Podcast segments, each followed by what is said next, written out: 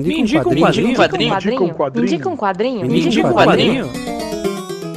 Me indica um quadrinho. Um programa de indicações do podcast HQ Sem Roteiro. I walk a lonely road, the only one that I have ever known.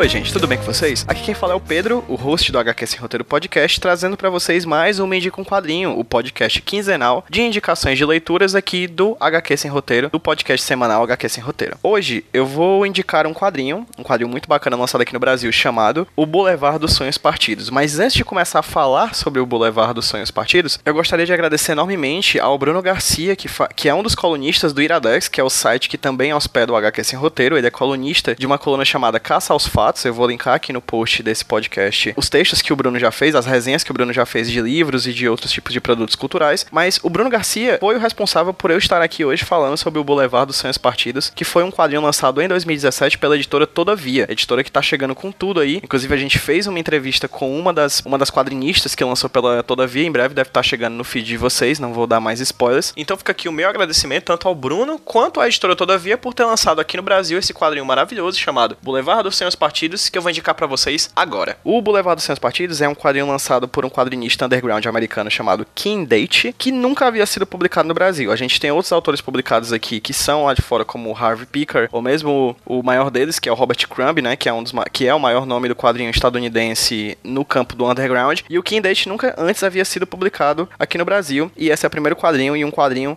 que começa com uma voadora. O do que trata o Boulevard dos Sonhos Partidos? É um quadrinho que fala sobre o início da indústria cinematográfica de animação nos Estados Unidos. Uma indústria que hoje fatura milhões com licenciamento, com produtos derivados das suas animações, dos seus personagens criados, mas que na década de 30 tinha um aspecto muito diferente do que hoje a gente vê nos cinemas ou mesmo nas lojas de brinquedos, etc. A história se foca num personagem chamado Ted Mishkin, que cria um personagem chamado Waldo. O Waldo é um gato azul escuro que, enfim, vem na cabeça dele e cria esse desenho animado que acaba se tornando um grande sucesso. O que as pessoas não sabem é que, na verdade, o Waldo é um delírio da cabeça do Ted Mishkin. Um amigo imaginário que acompanha ele desde a infância, que inicialmente era um amigo, mas de- depois, posteriormente, se tornou num grande tran- transtorno, num, num problema realmente mental do Ted, mas que uma vez que virou desenho animado, acabou virando outra coisa. Eles meio que misturam essa ideia de realidade ficção, tanto historicamente, porque em diversos momentos é citado ah, o Disney, né, a, a indústria criada pelo Walt Disney, então a gente tem ali a ficção tangenciando a realidade do que está acontecendo, mas também a realidade, dentro da história, a realidade na cabeça do Mishkin e a realidade fora da cabeça dele com essa indústria que acaba se criando. O King Date, ele cria de certa forma uma linha do tempo dessa indústria da animação, claro, com aspectos ficcionais, ele cria os personagens, ele cria esse mundo, mas sempre tangenciando essa história real da indústria cinematográfica de animação e acaba passeando por essa história com vários personagens de diversos momentos da história dos Estados Unidos, desde a criação dessa indústria, desde o começo, quando ela ainda era vista como uma espécie de arte, arte maior, arte, arte que não era das massas, uma arte que era projetada em salas de cinema extremamente ricas e clássicas e classudas, para posteriormente se tornar numa indústria de massa, dentro de uma linha de produção, de fato, com diversos animadores desenhando de,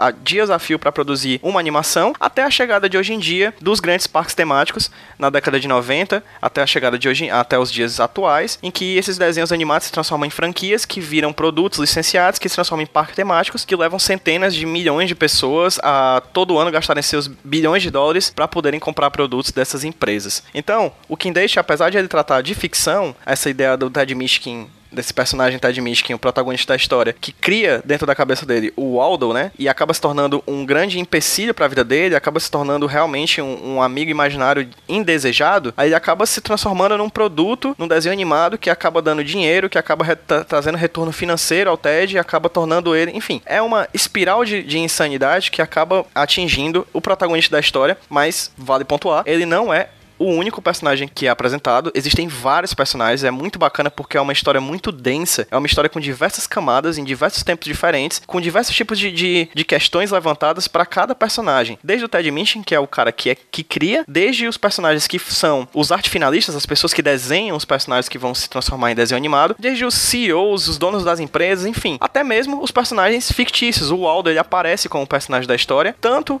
na tela projetado quanto na cabeça, nas projeções da cabeça do Ted Minskin e de diversas outras pessoas que você vai ver que na verdade isso é quase uma maldição que vão passando de geração em geração. Na questão técnica, o Kim Deitch ele é filho do underground americano, ou seja, as, o desenho dele é muito carregado. Vocês vão ver páginas extremamente bagunçadas com muitos desenhos espalhados pela, pela página, assim, é uma coisa, é uma construção muito caótica, mas que apesar disso, você não consegue se perder na narrativa dele. É uma narrativa muito fluida, uma narrativa muito bonita, uma narrativa que apesar de underground, ou seja, cheia de riscos, com um traço, com um traço cartunesco que beira o irônico da, do, do que a gente costumava ver nos desenhos animados cartunescos fofinhos de outrora, já que ele trata, né, dos desenhos animados, ele acaba ironizando esse desenho animado com um traço cartunesco, mas com um conteúdo extremamente explícito de violência e sexualidade, ele acaba passeando por essa história do, cine do cinema de animação americano de um jeito caótico, porém que você não consegue, você acaba não se perdendo durante a trama. São várias questões que ele aborda, com diversos personagens, diversos tempos diferentes, mas que acaba a história sendo concisa, com um começo, meio e fim muito bom e surpreendente, que mostra os bastidores desse mundo que a gente conhece somente com as cores, as belezas e as trilhas sonoras maravilhosas que a gente vê ao chegar na sala de cinema. O Boulevard dos Sonhos Partidos é um quadrinho irônico,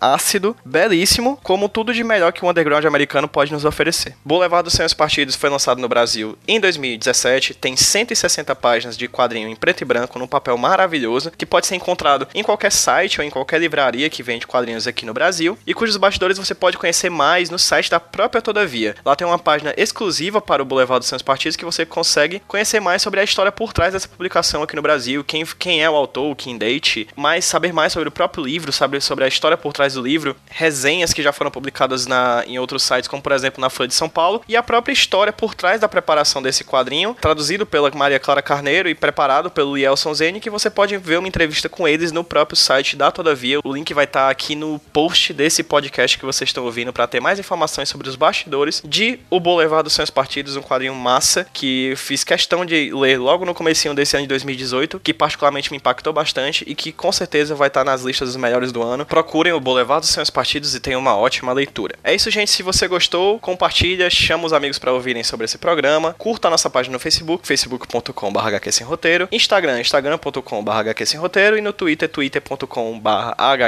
roteiro. E se você gostou desse programa, que sai de 15 em 15 dias, o Me Indica um Quadrinho, torne ele semanal. Apoie a gente no padrim.com.br barra roteiro e ajude a gente a bater metas e, consequentemente, a fazer uma indicação de quadrinhos aqui no Me Indica Quadrinho toda semana. A gente precisa de você para apoiar e tornar o nosso conteúdo cada vez melhor e cada vez mais constante no nosso feed e na sua timeline. Muito obrigado por ouvir mais esse Me um Quadrinho e a gente se vê na próxima. Tchau, tchau.